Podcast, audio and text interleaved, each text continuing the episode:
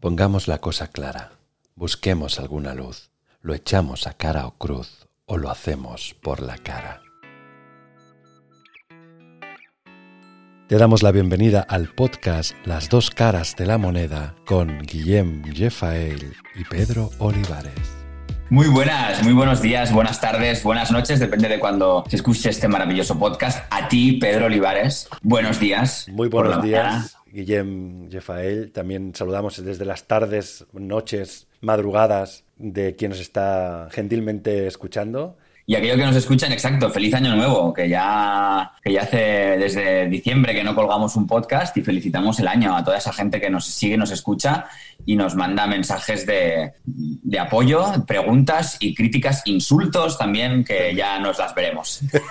Se acepta todo. Si es un misterio el día que dejas de decir feliz año nuevo, ¿no? Siempre decimos feliz semana o feliz día. En cambio, como que el año el pobre tiene, tiene poco periodo de gloria. Nosotros seguimos diciéndolo, no, no, no importa. Oye, Guille, hoy además estamos con un temazo. Bueno, hoy estamos, hoy estamos con el tema con el tema que aparte casi da nombre a nuestro podcast, ¿no? O sea, las dos caras de la moneda como símbolo de, de, la suerte, del azar, que te va a tocar, que te va a tocar. Pues hoy estamos ahí, hablaremos de la suerte, del azar. Oye, para ir avanzando una de las cosas que hablaremos después, quiero decir que paramos un momento y nos cuentas que tú estás ahora actuando en Barcelona. Ah, sí, pues es una de las razones por las cuales también nos hemos demorado un poco en estas vacaciones escolares que han sido casi de jubilado las vacaciones que nos hemos pegado. Y sí, sí, estoy en el Teatro Academia con un proyecto que llevo acompañándome toda la vida, de la NIT de Moreno Bernardi, y estamos ahí hasta final de mes de febrero. Si alguien nos escucha antes de que se acabe febrero y le apetece venirse, pues ahí estaremos. Vale, Pueden comprar las entradas en el Teatro Academia. Ah, exacto, Teatro Academia en sí. Barcelona y tocando con la, con la diagonal. Exactamente. It al teatro. Exacto. Oye, hoy que es el azar, Oye, ¿qué te parece si hoy retamos al azar y empezamos con un orden establecido? Sin moneda. Sin hoy moneda. empezamos sin moneda. Hoy... Buah, me, pues mira, me viene ni al pelo, como si lo hubiésemos hablado antes tú y yo. Exacto, esto. ¿no? Mira. Como si, como que ha surgido. Como eh... si esto fuera. Sí, no, porque yo traigo, todo esto viene porque yo he estado investigando muy fuertemente eh, cuáles son los, los orígenes de, de, del azar, del juego de azar como más popularizado que existe, ¿no? Que es la lotería. Ajá. Y indagando, buscando, me he convertido en una pequeña rata de la Deep Web, he encontrado un documento increíble que me gustaría compartir con vosotras y vosotros sobre la primera lotería del mundo. Qué bueno. Que como muchas cosas que empezaron en el mundo, empezó la lotería en Babilonia y me gustaría leeros unos fragmentos. Es, un, es unas tablillas, bueno, esto estaba investigando, unas tablillas encontradas escritas como en sánscrito o algo así, uh -huh. eh, en primera persona, ¿vale? Y voy a leeros un, un poco lo, algunos fragmentos, no voy a leerme porque es muy extenso, pero para que entendamos como los poderes del azar como una fuerza casi religiosa y todopoderosa, ¿vale? Es, es muy interesante. Por favor. Eh, voy. Como todos los hombres de Babilonia, he sido procónsul. Como todos, esclavo. También he conocido la omnipotencia, el oprobio, las cárceles. Miren, a mi mano derecha le falta el índice. En el crepúsculo del alba, en un sótano, he yugulado ante una piedra negra toros sagrados. Durante un año de luna he sido declarado invisible. Gritaba y no me respondían. Robaba el pan y no me decapitaban. He conocido lo que ignoran los griegos, la incertidumbre.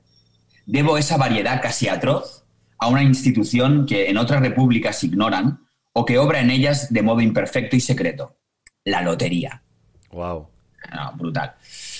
Y sigue, sigue. Soy de un país vertiginoso donde la lotería es parte principal de la realidad. Hasta el día de hoy he pensado tan poco en ella como en la conducta de los dioses indescifrables o de mi corazón.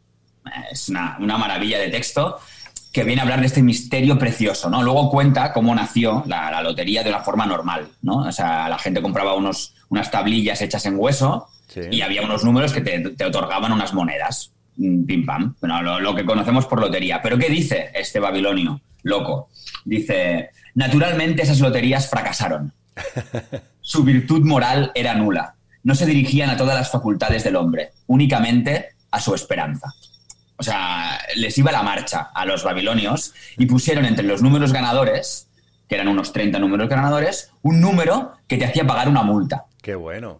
Y a partir de ahí las ventas se dispararon. O sea, dice, ese leve peligro, por cada 30 números favorables había un número aciago, despertó, como es natural, el interés del público. Los babilonios se entregaron al juego. El que no adquiría suertes era considerado un pusilánime, un apocado. Con el tiempo, ese desdén justificado se duplicó. Era despreciado el que no jugaba, pero también era despreciado los perdedores que abonaban la multa. Ah, aquí se pone interesante, aquí se pone interesante, porque empieza a hablar de una especie de compañía que organizaba la lotería, ¿vale? Que pone unos números que directamente, por ya no pagar la multa, porque era la moda, que nadie pagaba la multa, directamente te mandaban a la cárcel. como, en el como en el Monopoly, pero de verdad.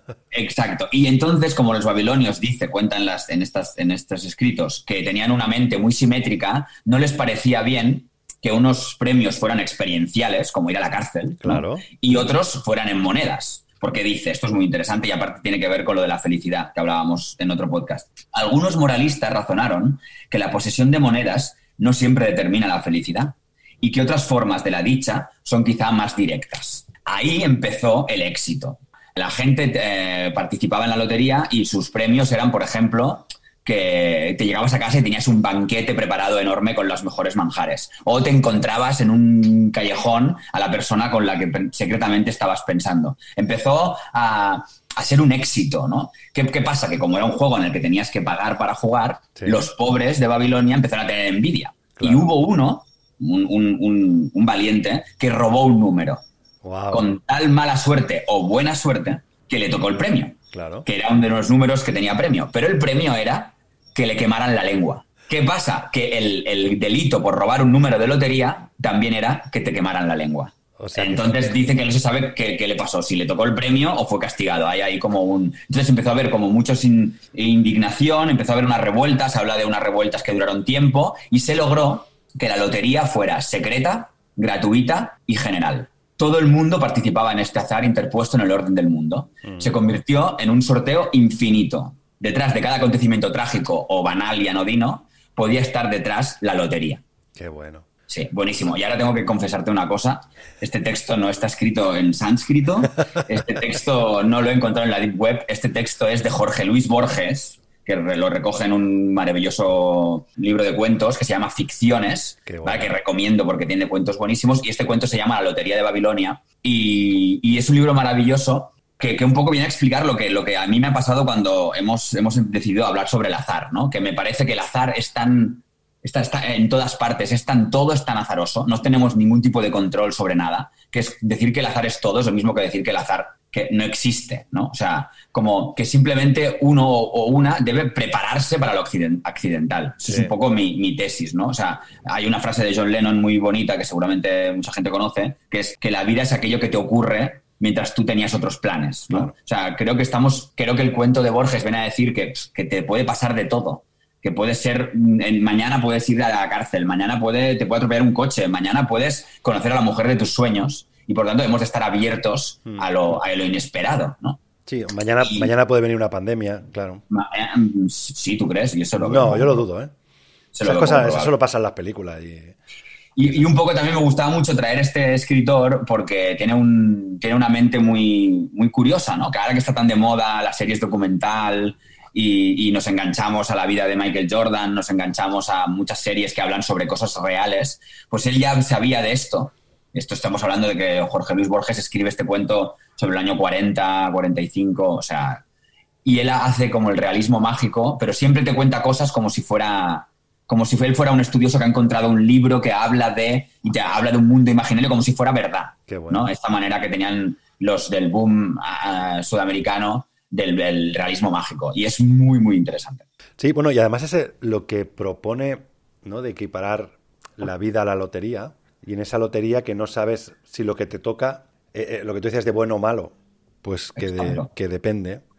Y cómo buscar que el, o sea, ese punto de incertidumbre, que puede que me toque el número que me castiga, le animara, ¿no?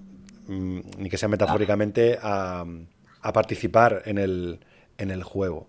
O sea, que, que también la vida sin, sin perder, o sea, si todo fuese ganar, pues ¿dónde está el aliciente? No, bueno, sino que se lo pregunten a Buda, que él estaba allí en su palacio tan feliz y contento, Claro, que conoció una realidad es cuando sale al exterior y descubre ¿no? la pobreza, la miseria, ¿no? la muerte, como que tiene ese shock que dice, anda, pero esto es la vida, claro, compañ. Creo que hay un podcast muy interesante que hablaba en, su primer episodio de la caída. Creo que estás un poco refiriéndote a... A ese, a, ese. sí, sí, sí. y me viene a la cabeza una frase de una serie que yo también soy muy fan, que es A dos metros bajo tierra, Six Feet Under. Oh, y tanto que va sobre una familia que tiene una funeraria, una maravillosa serie de Alan Ball, que hay un momento que dice, ¿por qué tiene que existir la muerte? Le pregunta una, un, bueno, un, personaje a uno de los protagonistas. Y el protagonista se queda así como serio y dice, para que la vida tenga importancia. Claro, total. Bueno, eso en el barroco lo tenían muy claro. Aquí como, como hemos enterrado, eh, mira, nunca, nunca mejor dicho, hemos enterrado a la muerte, o sea, la hemos mm, hecho desaparecer del mapa, cuando precisamente eh, se da la paradoja de que es una de las certezas, bueno, está eh, la muerte y pagar impuestos, ¿no? Es como las dos certezas que nos acompañarán toda la vida. Pues esa certeza de certezas la queremos obviar o la queremos, mm, bueno, dejar de lado, como que no ocurre, ¿no? En este Eso le pasa también con lo de los impuestos a algunos políticos o a algunos ricachones también. Sí, pero bueno, no, aunque sea algunos se vayan a Andorra, también. pero bueno, aunque se vayan a Andorra, mira, eh, en algún lado pagan impuestos, pero sí es verdad que aquí unos todavía eh, eluden, eluden la muerte. Y mira, ahora que hablamos esto de eludir, o sea, me, me conectaba lo que te iba a contar del Nicolás, eh, o sea, Nassim Nicolás Taleb, este hombre que escribió El Cisne Negro, y tiene, tiene otro libro muy interesante que escribió al poco, del Cisne Negro, que traducido, la traducción es muy, eh, bueno, muy aceptada, pero es, eh, existe la suerte, es la pregunta que se hace en el libro, aunque en la versión original la traducción sería algo así como engañados por, el azar. Ah, claro, y te voy a, sí que el titular que, que dices lo que tú ya apuntabas cuando leías el cuento, es esto de necesidad, oye, adáptate a la, incertidumbre o adáptate porque es que es eso.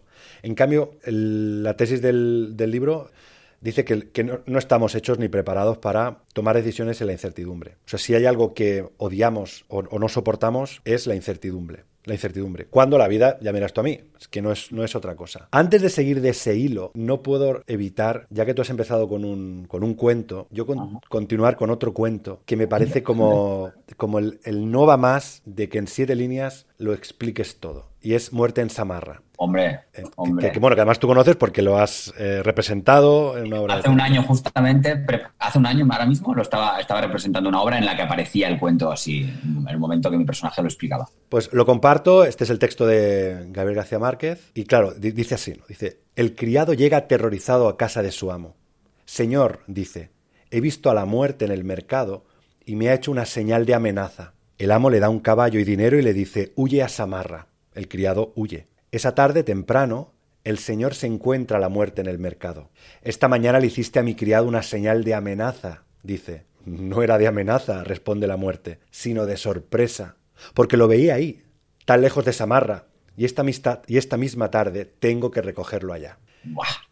Es que a mí me pone la carne, me pone la piel de gallina. Eh, mucho, mucha, mucha tela que cortar. Mucha. mira, de hecho, recomiendo que, pongáis un Google, en el Google análisis semiótico de muerte en Samarra de Gabriel García Márquez, que, hacen un, de Liz Rojas. Es un artículo muy bueno que hace un análisis en profundidad del, del, cuento. Claro, aquí lo que a mí me, o sea, lo que interesa o a mí lo que me atrae de este cuento es, o sea, el libre albedrío, el destino, a todo esto que llamamos cómo nos empeñamos en, en querer saber lo que va a pasar y cómo eludir lo ineludible, empeñarte en eso, escapar en este caso, por ejemplo, de, de la muerte. Como por ejemplo también ahora nos pasa que es intentar escapar de la pandemia. No, me refiero con eso de que no te protejas, obviamente, o que no tomes tu medida, solo faltaría. Me refiero al aceptar que eso está pasando y el aceptar que eso tiene un impacto. Y no te digo ya aceptar que mm, nos podemos equivocar o se pueden equivocar a la hora de tomar decisiones, ¿no? Y siempre ha sido culpa de, otro. Y en este cuento también es muy interesante, claro, que aquí el, criado mm, ni pincha ni corta, vuelve atemorizado y es el amo el que le dice, toma, coge el caballo y huye. Bueno, a mí me gustaría, yo ahí siguiendo con un poco mi tesis de, hoy, que ya voy a desarrollar más adelante, pero aquí me gustaría, como decir, el, gran error, si es que existe error del, del, criado, es tener miedo. Claro. si aceptara lo accidental de haberse encontrado a la muerte e intentara prepararse para ese momento inevitable que hemos de vivir todos, a lo mejor no tendría miedo, no huiría a Samarra y por tanto se escaparía de ese fatal destino. Claro, y la muerte sería falible. Es decir, que ¿no? si el criado hubiese reaccionado como diciendo, ¿qué haces tú aquí? o bueno, qué bueno, qué bueno verte, ¿no? Qué bueno, claro. qué bueno verte. la muerte tiene mucha paciencia. Tarde o temprano ella no tiene prisa. Entonces, si a lo mejor tú le sorprendes, ella dice, vale, pues ya nos veremos la semana que viene. No, claro, y, la, y, la, y la sorpresa de la muerte es como impresionante, ¿no? O sea, que la muerte se sorprenda. Le digo, no, no, que, no, ¿qué va? ¿Cómo que amenaza? No, no, sí, lo que, lo que me sorprendió verlo. Como que la duda, o sea, que la muerte dude, como diciendo, no, si yo me lo esperaba encontrar esta tarde, ¿qué, qué me estará pasando, no? ¿Que, que estoy fallando o qué? ¿O que no? Uno que, soy la fuerza del destino, tengo, tengo taras, ¿no? Y, y, es, es, mira, cogiendo el hilo de esto, ya, ya que has sacado el cuento que habla sobre ¿no? eludir el destino. Yo también había traído, hoy vengo muy literario, me tenéis que disculpar, es de formación profesional. Uh, traigo un, un, fragmento muy pequeño de una obra que para mí es, mm, durante una época con, con, este compañero Albert Brunat, que es un gran amigo, pero sobre todo es uno de los mejores dramaturgos españoles que existen ahora mismo, sin duda, uh, escritor de teatro y creador escénico espectacular. Su ópera prima, su primera obra, uh, que se llama Vamos a por Guti, muy gracioso, en la que unos cuatro pelacañas vendedores de Tecnocasa quieren salir de sus míseras vidas eh, forzando una apuesta, una apuesta deportiva. Hay una Barça Madrid, eh, ellos apuestan a favor del Barça, ya sé que a ti te molestará un poco, Pedro, pero eso es lo que hay. Y para ganar la apuesta cometen, cometen el crimen de secuestrar a Guti para desestabilizar el partido y poder llevarse el gato al agua, ¿no? Y, toda la obra no va, o sea, tuvimos mucha suerte porque con la coña de que hablábamos de Guti, del Barça y del Madrid y todo, eh, nos llamaron de la cadena SER para ir al larguero a hablar, o sea, nos llamaron del larguero para hacer una entrevista, bueno, como muy loco todo, ¿no? Salimos en el mundo deportivo, como todo, en verdad era una obra de teatro que hablaba sobre, sobre la miseria y la, falta de esperanza de la clase media-baja, ¿no? Un poco este, este intento de salir de esta de esta vida mediocre, previsible, y, hay un momento en que uno de los personajes, interpretado maravillosamente por Sosito Recilla, que sé que ha escuchado nuestros programas y le mando un beso, eh, decía, decía, pues yo creo en el destino, yo sí, le he visto la cara al destino muchísimas veces. Estar en racha, por ejemplo, eso es una forma de destino, un destino pequeñito, a corto plazo, un destinito, pero lo es, si no porque si va a estar en racha. ¿Por azar? el azar es un caos. Hay que controlarlo para crearte un destinito. Eso es lo que les dije. Crear tu propio destino exclusivo es posible. Eh, este pequeño fragmento que el otro día, cuando estábamos, mm, teníamos que hacer el podcast del azar y de repente me encontré mirando esto y encontré esto, no me acordaba de este fragmento, pensé, es que mira que, me viene al pelo, ¿no? Porque yo hoy te quiero negar la mayor, ¿no? O sea, al podcast y me encanta que no hayamos tirado la moneda, porque yo hoy vengo aquí a deciros que el azar no existe, ¿no? Eh, la suerte o el destino, todo esto son como intentos de salir, de no aceptar la situación en la que estamos, ¿no? O sea, estos cuatro personajes de Vamos a por Guti quieren cambiar su propia suerte, pero lo hacen por motivos equivocados, por necesidades muy egoicas que tienen que ver con, ideas falsas del éxito o del fracaso o, porque intentan, intentan crear sueños, pero como no saben quién son, mm, les cuesta mucho generar sueños que les ayuden. Hay un momento de la obra muy, muy, muy bueno que, que uno está diciendo, pues yo me iré, si me tocara la lotería, ¿no? Este momento que te hacemos todos. Si me tocara la lotería, o si ganamos la, si ganamos la apuesta, me compraría un barco y una isla, tal, no sé qué, y es un sueño que tengo yo, ¿qué tal? Y uno le dice, ah, pues a mí esto no me gusta. Dice, ¿pero qué pasa? ¿Que tú no sabes soñar o qué te pasa, tío? Y es un poco lo que nos pasa muchas veces, ¿no? Que proyectamos, pero proyectamos por las razones equivocadas. Entonces, atraemos mm, mm, realidades que no son las que queremos, ¿no? Entonces, yo es que he empezado el 2021 muy espiritual.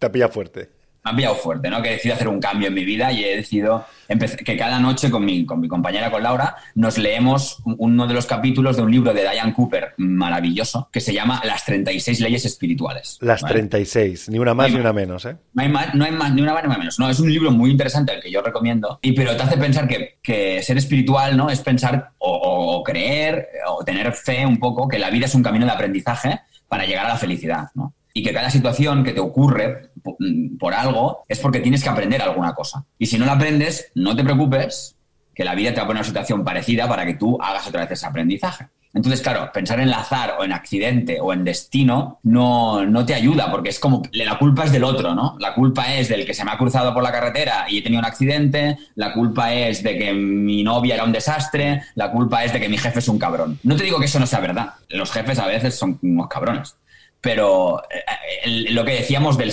criado de Samarra, ¿no? O sea, cómo tú, te, cómo tú reaccionas ante esos, esos, esos hechos, ¿no? Entonces, por ejemplo, yo pienso en mi vida y durante, o sea, mis primeras cuatro novias es que eran iguales, con, amor y cariño desde aquí, no tiene nada que ver con, ellas, esto estoy hablando de mí, ¿no? O sea, mi relación con ellas era completamente igual, ¿no? Tuve, tuve que aprender algo y cuando lo aprendí, de pronto, mm, por azar, por suerte, por destino, me encontré a la que es ahora mi compañera de vida y llevo siete años ya con ella maravillosamente. Lo que aquí, aquí también, ojo que estás, fíjate, ¿no? Estás apelando al azar, a la suerte o al destino, tu encuentro con Laura.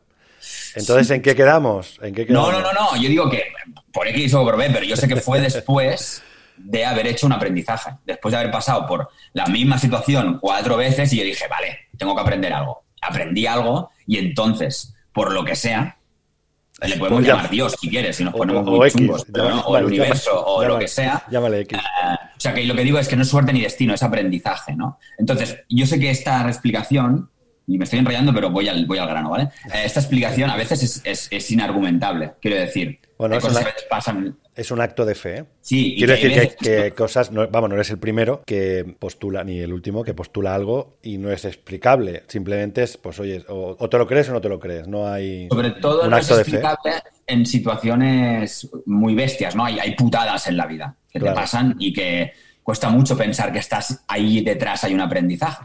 Y no que esto te ha pasado para que tú aprendas. A lo mejor es un poco que al que se siente víctima de una cosa muy chunga, pensar que ahí hay un aprendizaje a lo mejor es un proceso muy duro. Pero incluso a mí me parece que es como bonito, mm. aunque, aunque, no, aunque uno no esté preparado para explicar a, modo espiritual el holocausto, ¿vale? Mm. Mm, porque a lo mejor no se tiene que explicar a modo espiritual. Pero igualmente me parece que es bonito que en cada acto, aunque sea terrible, hay un, hay un hecho ahí para que nosotros nos, ¿no? Que aprendamos algo, que, que, se forme parte de nuestro camino. Y no estoy hablando del destino. No me gusta, no, es que era tu destino que te pasara esto. ¿Por qué no? Porque he desarrollado, y con esto acabo, una teoría de las mías patillera, llamada la de Matrix y el florero, ¿vale? que, que, me viene perfecto para explicar que el destino es una patraña, ¿vale? Todo el mundo ha visto la película Matrix y si no, mirarla es una maravilla eh, hay un momento en que el protagonista Neo va a visitar al oráculo. Todo el mundo sabe esa escena. El oráculo eh, le dice, siéntate y no te preocupes por el jarrón. Y entonces él dice, ¿qué jarrón? Se gira y al girarse rompe un jarrón, ¿vale? Y le dice, ¿pero cómo lo sabías? Y dice, no, no, no, Esa no es la pregunta importante. La pregunta importante es, ¿lo hubieras tirado si yo no te lo hubiera dicho? Mm. Y ahí voy porque yo creo que las tragedias griegas y, sus, y su visita a los oráculos, por la necesidad de saber nuestro destino, por intentar eh, eludir desgracias, ¿no? por no estar preparado a la incertidumbre, eh, yo creo que en Esquilo, Eurípides, ya había como una crítica velada, ellos eran muy sabios y ya estaban criticando un poco al, a, Paulo Coelho, a Paulo Coelho, desde aquí un abrazo, y, sobre todo a esta manera de decir, no, eh, conócete a ti mismo, eh, todo está en ti, todo está en ti. Bueno, ojo, cuidado, porque tanto conocerte a ti mismo, tanto querer ir al oráculo, que era como el deporte de riesgo de los eh, nobles en, en antigua Grecia, ¿qué pasa? Que iban al oráculo y les decían, ¿no? Por ejemplo, Edipo, el padre de Edipo, tu hijo, el oráculo le decía, tu hijo te va a matar y se va a acostar con tu madre. Y él, acojonado, perdido, cogía al niño ese, se lo daba a un pastor para que lo matara. No lo iba a hacer él, no se iba a ensuciar las manos porque era un noble y, no iba a hacerlo. Y el pastor, que era un buena gente, ¿qué hace? Pues se lo lleva muy lejos, a la otra punta de, Grecia y se lo da a una gente. Y el, Edipo, cuando crece, dice: Voy al oráculo. No tenía otra cosa que hacer, me voy al oráculo. Y el oráculo que le dice: ves con cuidado que vas a matar a tu padre y a follarte a tu madre. Y él, como no estaba viviendo con su padre y con su madre de verdad, pero se creía que sí, se pira, se pira de ahí, se pira de ahí. Y en tanta casualidad que en un cruce de caminos se encuentra a su padre y por una cosa de un accidente de, carros, de, eh, ha sido tu culpa, mata a su padre. Llega a Atenas, ah, llega a Tebas, perdón, y en Tebas encuentra a la reina de Tebas ahí, que un pibón, que es su madre, pero no lo sabe, salva la ciudad y se casa con su madre, se acuesta con su madre y tiene descendencia. Y al final se da cuenta que hace, se saca los ojos, pues normal. Claro, que normal. Consejo, aléjate de los oráculos, acepta la incertidumbre, ¿sabes? O sea, claro que hay una cosa muy bonita de los griegos, del conocer a ti mismo, de la mayéutica, hacerte preguntas, pero cuidado, no nos obsesionemos, porque hay una teoría cuántica que dice que todo elemento observado, por el hecho de ser observado, ya cambia. si nos observamos tanto a nosotros mismos, tenemos que eh, entramos en una especie de onanismo espiritual que, no va de esto, pero la vida no va de hacerse una paja espiritual, sino va de hacer el amor con la vida, aprender a hacer el amor con la vida. Y ahí me callo ya, está. No, tío, sí, porque mira, eh, otra ahora voy a parar aquí al, libro de Nassim eh, Taleb, lo del existe la suerte o engañados por el, por el azar. Fíjate, si necesitamos a los oráculos, por ejemplo, elecciones, ¿vale? Este, este, este domingo hay elecciones, lo pronuncio bien para que no, me, salga elecciones, no sea que... No, porque no son, no, no es, son bastante deseleccionables. Eh, la manía de las encuestas, claro, digo yo, pero yo me pregunto, ¿para qué queremos las encuestas? Yo no digo que los partidos no hagan, los famosos tracking y pregunten, oye, a ver cómo vamos, si nuestra estrategia está calando, no está calando, vale. Pero que día sí día no también te estén poniendo, no, porque era la tendencia, para que luego si acierto o no acierto las encuestas, digo yo, ¿qué más dará? Claro, la pregunta que nunca podremos responder es, ¿y si no hubiese encuestas, cuál sería el resultado de las elecciones? Porque aunque la gente se crea que tomamos decisiones desde no la racionalidad, eh, un determinismo absoluto, nos influyen como, como pues. Por eso las hacen. Por eso las hacen. Claro, claro, claro.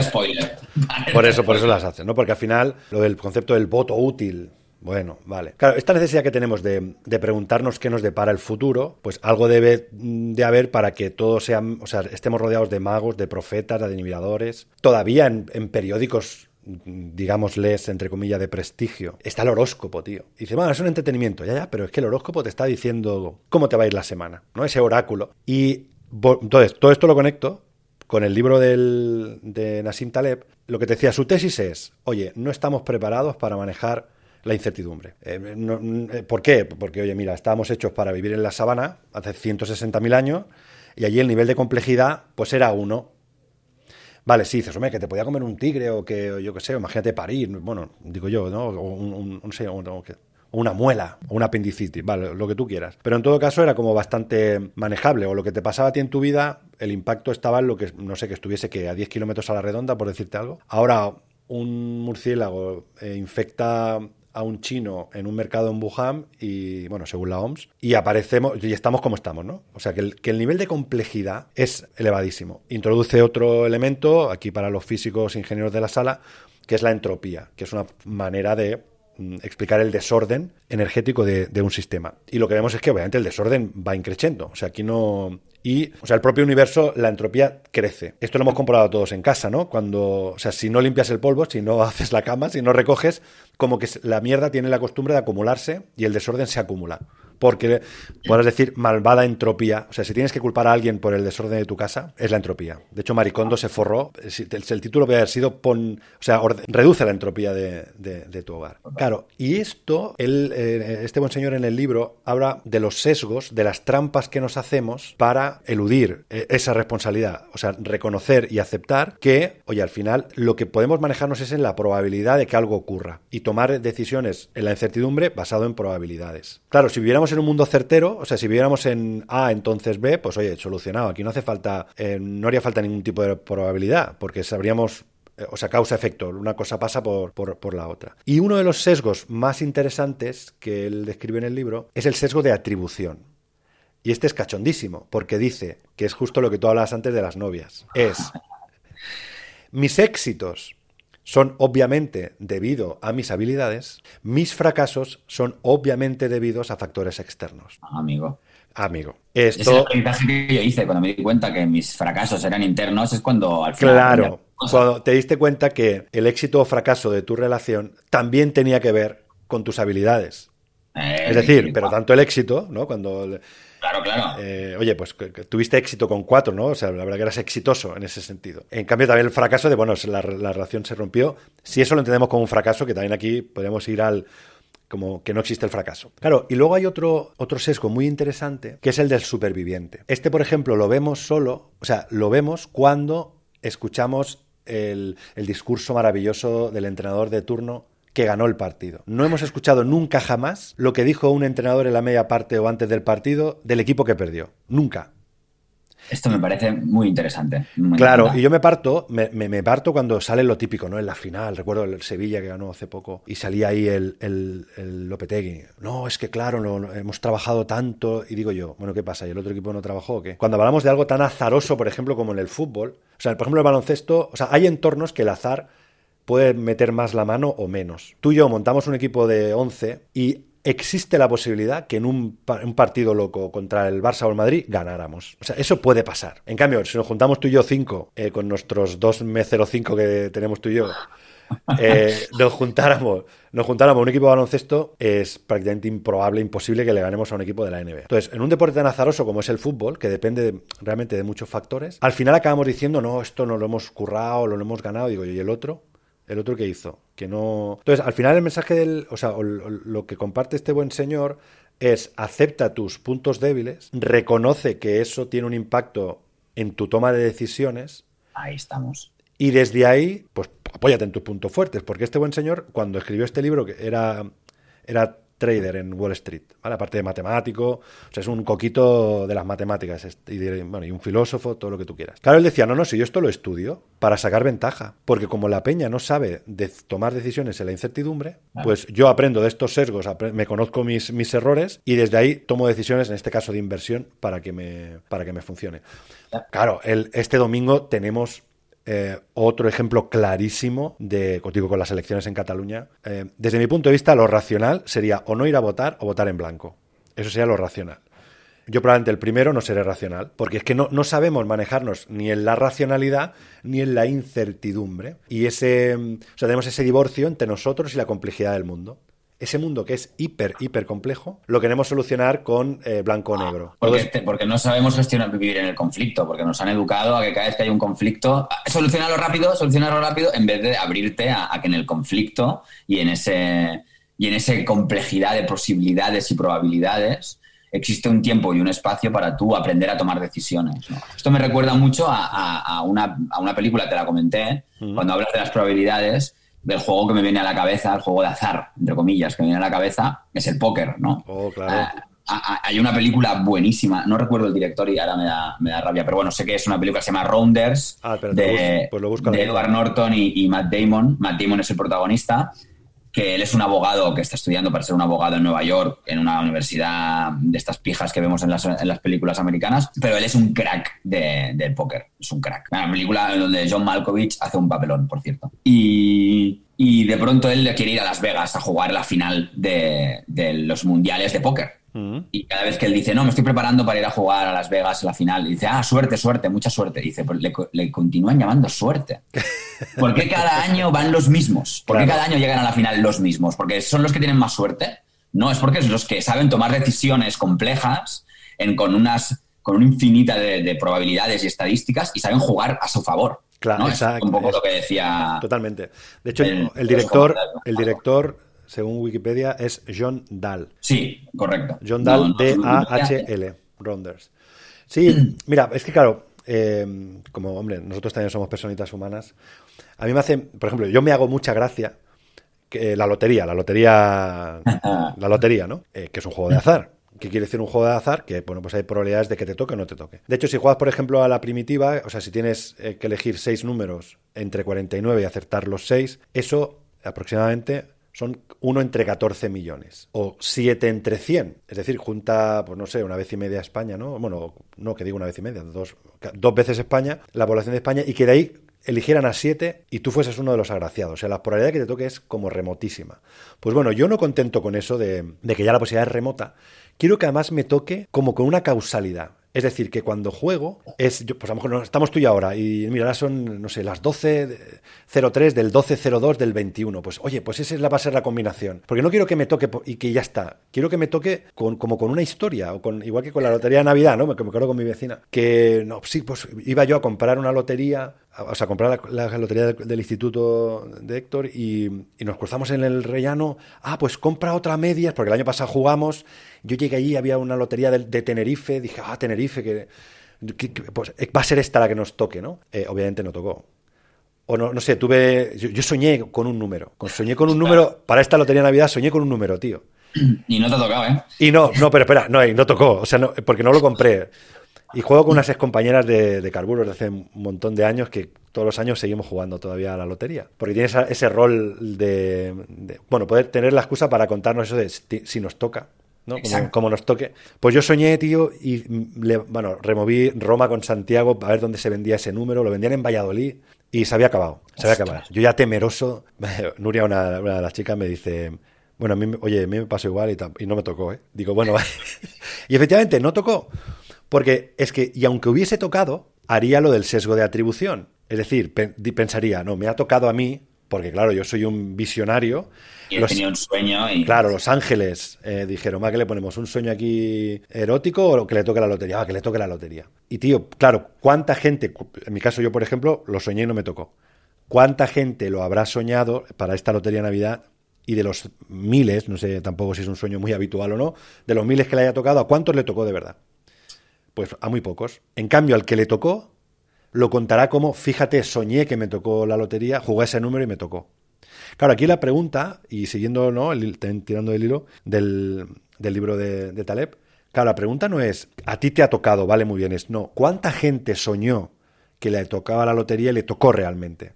Claro, si, resulta que es que, oye, yo qué sé, el 80% que lo sueña le toca, cuidado. Entonces aquí tenemos eh, algo significativo. Una estadística favorable. Claro.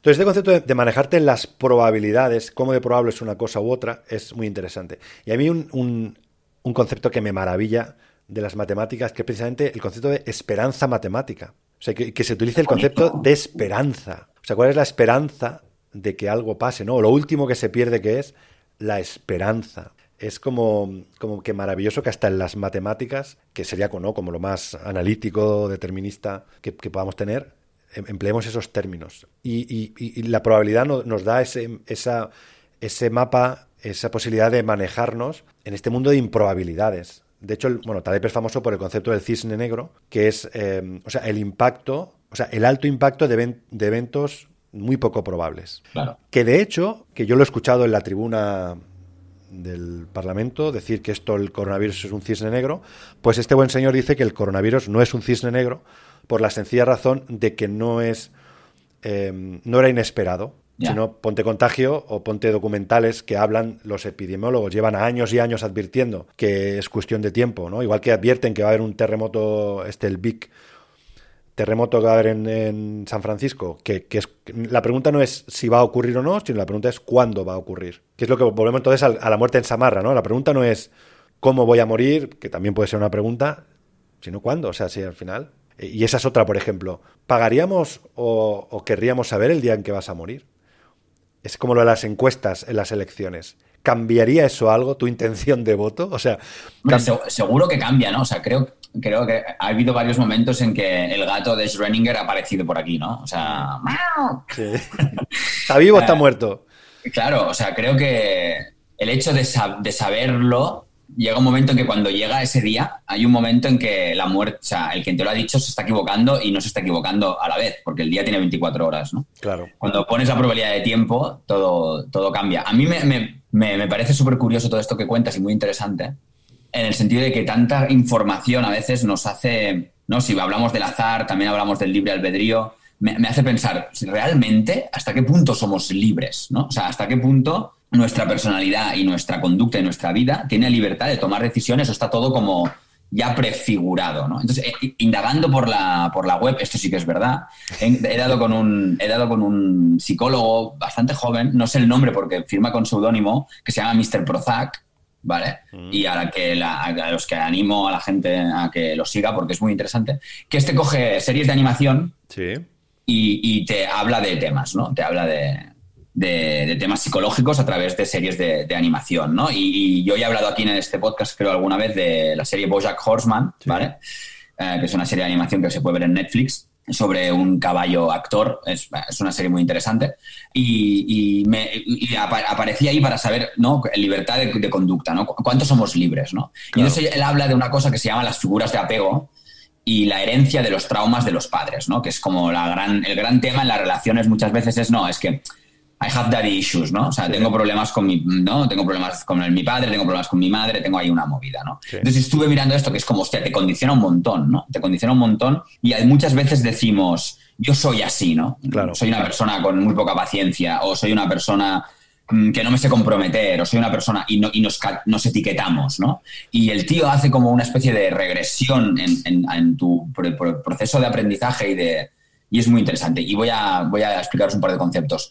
Eh, habla de la influencia consciente que nos dan los padres, ¿no? Mm. eso tiene, tiene, mucho, tiene mucho impacto, ¿no? Que son las lecciones mm, típicas que se pueden, pero que se pueden convertir en creencias y en losas, ¿no? Por ejemplo, no hables con desconocidos, o ten cuidado que te vas a caer, o no vayas solo por la calle, ¿no? Como esta cosa que te pueden meter en el cuerpo, en tu manera, en tu conducta, en tus cimientos, en tus cimientos del pensamiento, en ser una persona desconfiada, ser una persona cerrada, ser una persona temerosa, no abierta a lo, a lo desconocido, ¿no? Eh, en el caso de, de Bojack Horseman, él tiene como una, una losa muy grande su madre le dice, te castigo porque estás vivo.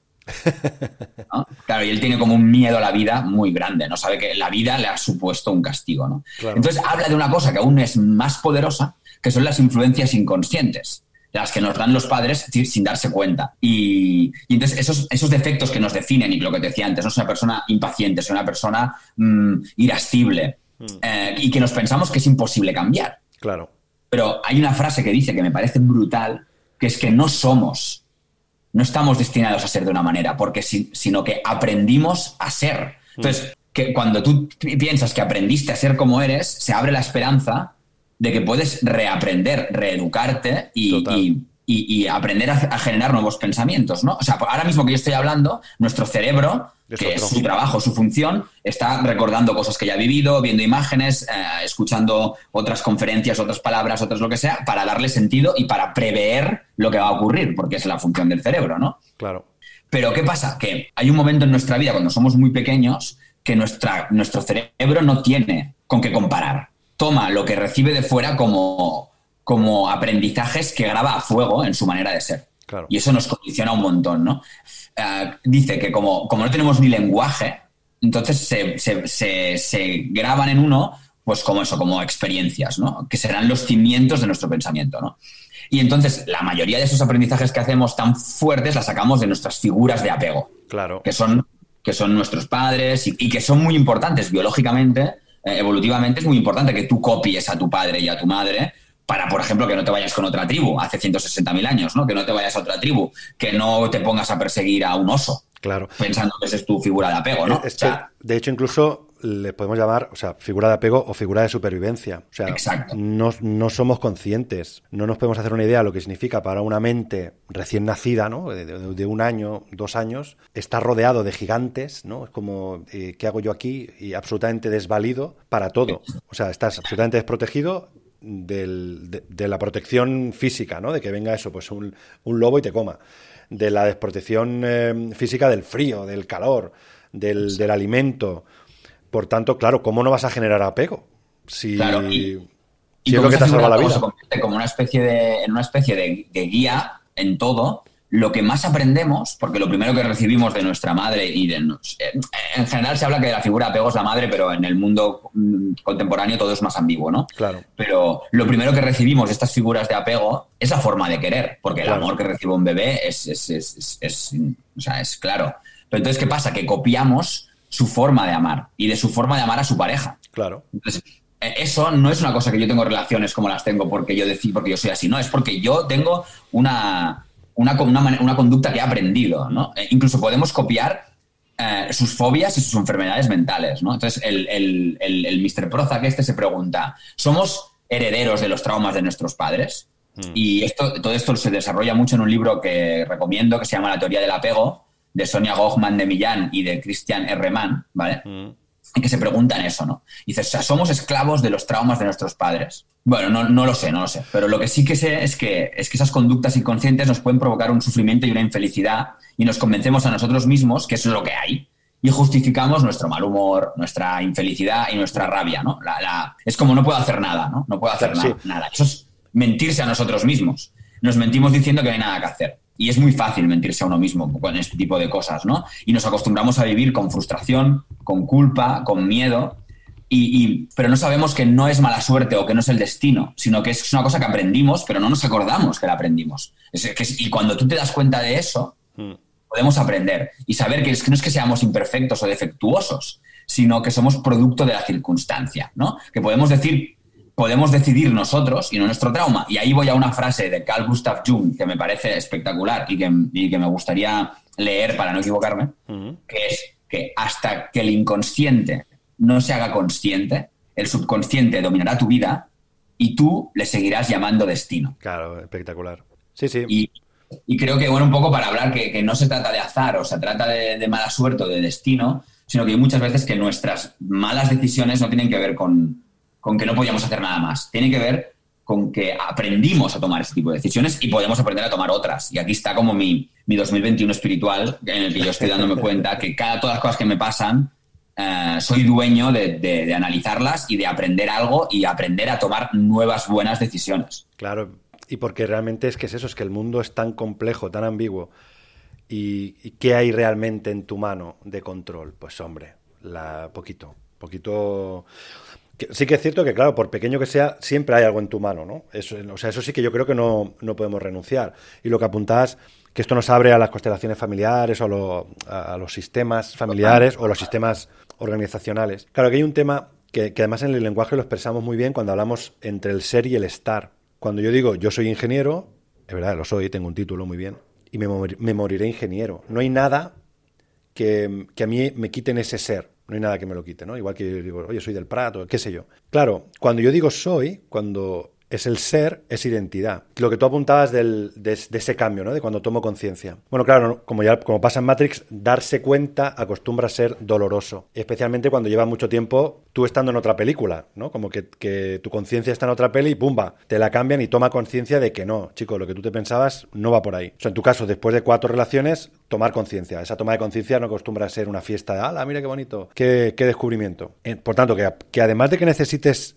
tiempo y energía y manejes ese dolor, cures ese dolor, tiene que ver con la identidad, que ya, o sea, dejes de ser, que, ¿no? La famosa canción de, Alaska, ¿no? O sea, ¿a quién le importa lo que yo haga? ¿A quién le importa lo que yo diga? Yo soy así y así seguiré, nunca cambiaré. Bueno, pues claro, pues tiene razón, pues, pues vale, eh, ¿a quién sí. Por ahí a quién le importa lo que yo haga y a quién le importa lo que yo diga, pues a mí. O sea, a mí me importa lo que yo haga y a mí me importa lo que yo diga. Total. Y si no me produce felicidad, voy a intentar cambiarlo, ¿no? Claro. Entonces, en ese marco de, la identidad, de ese ser y estar, ¿cómo nos manejamos en un entorno tan complejo y azaroso? Porque, efectivamente, claro, o sea, yo, cuando, si el azar es todo o no es nada, sí que hay eh, factores que, están fuera de tu control. Y si eso lo llamamos azar, pues, pues azar es. Y como no todavía arrastramos, o sea, llevamos encima el miedo a que, oye, yo quiero saber a qué horas va el león también a la, a la charca a beber. Más que nada para evitar que cuando esté el león coincidamos y me coma. Si el león aparece un día una hora y otra, otro día otra hora, pues a mí me descuadra y eso me pone muy nervioso porque me inquieta. Claro, ahora no hay leones. Bueno, o hay otro tipo de leones, otro tipo de peligros que nos están acechando. Y lo que tú apuntabas de la información también es muy importante porque más información es más entropía. Más entropía es que el sistema tiende a descontrolarse. Recomendación, o humilde recomendación, o yo por lo menos es lo que me aplico, reducir las entradas de información. Especialmente, por ejemplo, las noticias, eso fuera, o sea, no verlas, cero. Porque, ¿Por qué?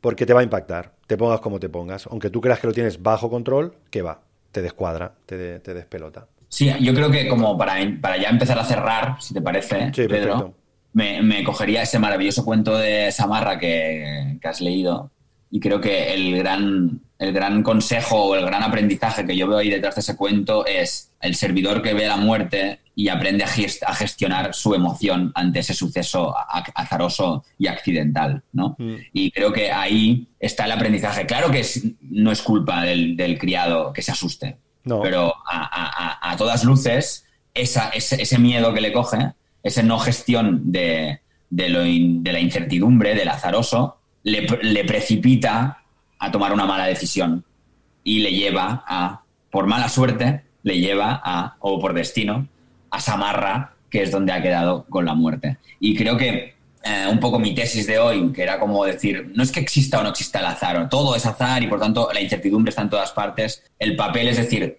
¿cómo aprendo a que esta incertidumbre mm, me pille preparado, me pille lo mejor preparado posible? Exacto. Al final es eso. Tal cual.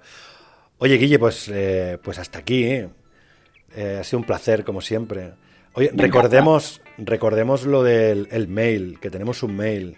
Exacto. Que van llegando aquí. Tenemos ya propuestas de Almodóvar para hacer. De Spielberg también. De Spielberg. De momento les diremos que no. No, estamos ser... centrados en las dos caras de la moneda, sino Recordar que el mail es las dos caras de la moneda 2020 gmail.com y quien esté a bien de enviarnos sugerencias, quejas, eh, también aceptamos insultos, está, todo permitido, o temas o recursos, bienvenidísimo sea. Y nos encontramos. Muchas gracias a todo el mundo, a cuidarse y nos vemos, tío. Cuídate. Un abrazo, hasta luego. Hasta luego, tío. Chao.